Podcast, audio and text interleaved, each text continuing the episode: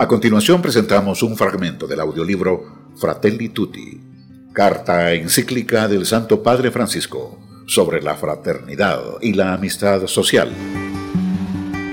Un esfuerzo que llega a ti gracias a Radio Santa Biblia 840 AM.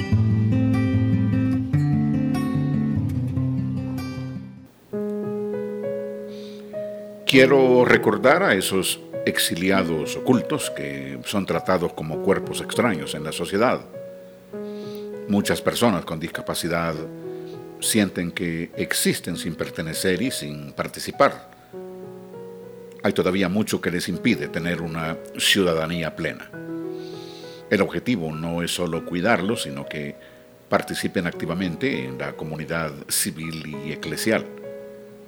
Es un camino exigente y también fatigoso que contribuirá cada vez más a la formación de conciencias capaces de reconocer a cada individuo como una persona única e irrepetible.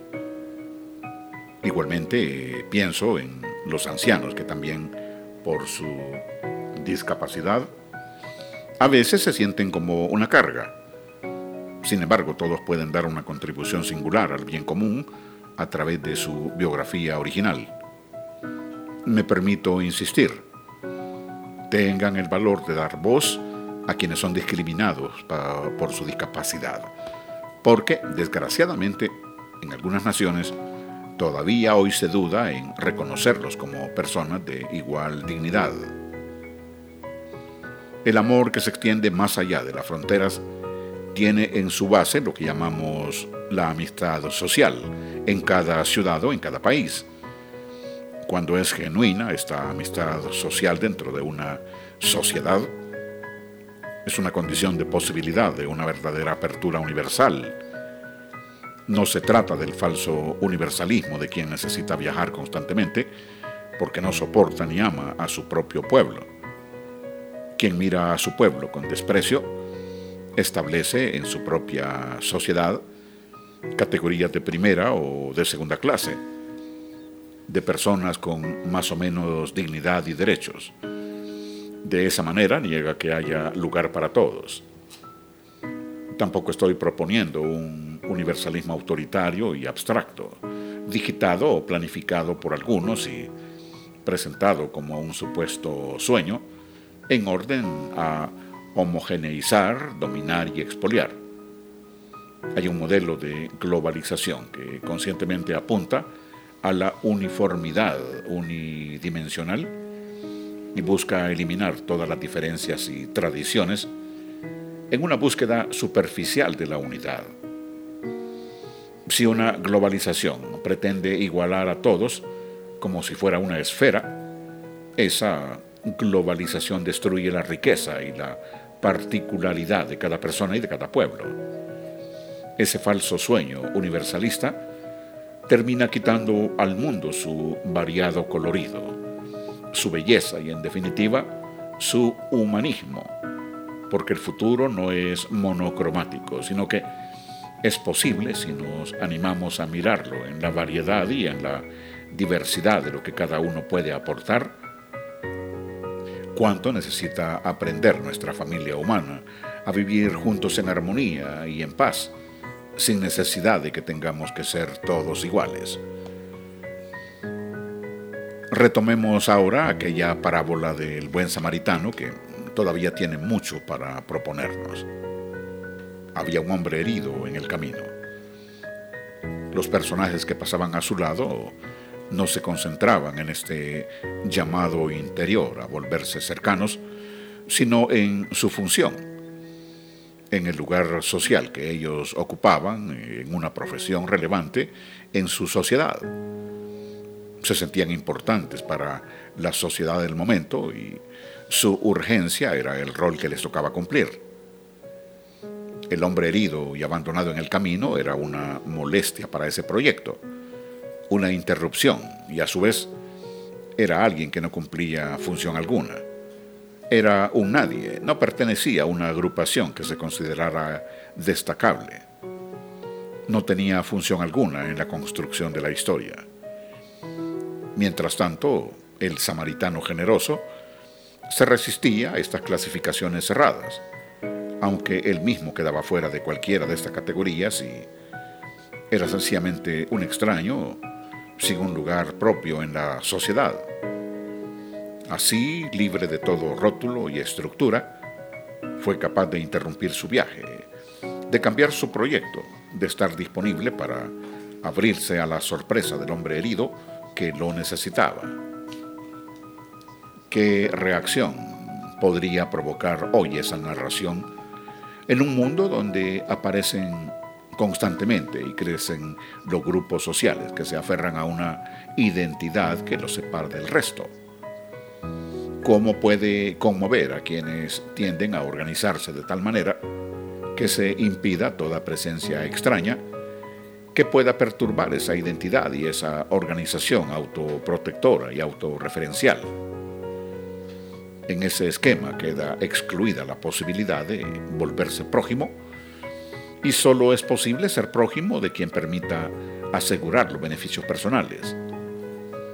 Así la palabra prójimo pierde todo significado y únicamente cobra sentido la palabra socio el asociado por determinados intereses. La fraternidad no es sólo resultado de condiciones de respeto a las libertades individuales, ni siquiera de cierta equidad administrativa. Si bien son condiciones de posibilidad, no bastan para que ella surja como resultado necesario. La fraternidad tiene algo positivo que ofrecer a la libertad y a la igualdad. ¿Qué ocurre sin la fraternidad cultivada conscientemente, sin una voluntad política de fraternidad, traducida en una educación para la fraternidad, para el diálogo, para el descubrimiento de la reciprocidad y el enriquecimiento mutuo como valores? Lo que sucede es que la libertad enflaquece, resultando así más una condición de soledad, de pura autonomía para pertenecer a alguien o algo, o solo para poseer y disfrutar. Esto no agota en absoluto la riqueza de la libertad, que está orientada sobre todo al amor. Tampoco la igualdad se logra definiendo en abstracto que todos los seres humanos son iguales, sino que es el resultado del cultivo consciente y pedagógico de la fraternidad. Los que únicamente son capaces de ser socios crean mundos cerrados. ¿Qué sentido puede tener en este esquema esa persona que no pertenece al círculo de los socios y llega soñando con una vida mejor para sí mismo y para su familia? El individualismo no nos hace más libres, más iguales o más hermanos la mera suma de los intereses individuales no es capaz de generar un mundo mejor para toda la humanidad. Ni siquiera puede preservarnos de tantos males que cada vez se vuelven más globales. Pero el individualismo radical es el virus más difícil de vencer. Engaña. Nos hace creer que todo consiste en dar rienda suelta a las propias ambiciones como si acumulando ambiciones y seguridades individuales pudiéramos construir el bien común. Hay un reconocimiento básico o esencial para caminar hacia la amistad social y la fraternidad universal. Percibir cuánto vale un ser humano, cuánto vale una persona y en cualquier circunstancia si cada uno vale tanto, hay que decir con claridad y firmeza que el solo hecho de haber nacido en un lugar con menores recursos o menor desarrollo no justifica que algunas personas vivan con menor dignidad. Este es un principio elemental de la vida social que suele ser ignorado de distintas maneras por quienes sienten que no aportan a su cosmovisión o no sirve a sus fines. Todo ser humano tiene derecho a vivir con dignidad y a desarrollarse integralmente, y ese derecho básico no puede ser negado por ningún país. Lo tiene, aunque sea poco eficiente, aunque haya nacido o crecido con limitaciones, porque Eso no menoscaba su inmensa dignidad como persona humana, que no se fundamenta en las circunstancias, sino en el valor de su ser. Cuando este principio elemental no queda a salvo, no hay futuro ni para la fraternidad ni para la sobrevivencia de la humanidad.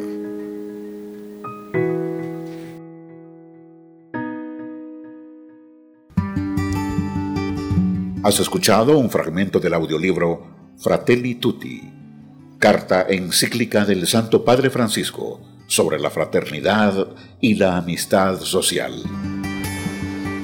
Un esfuerzo que llega a ti gracias a Radio Santa Biblia 840 AM.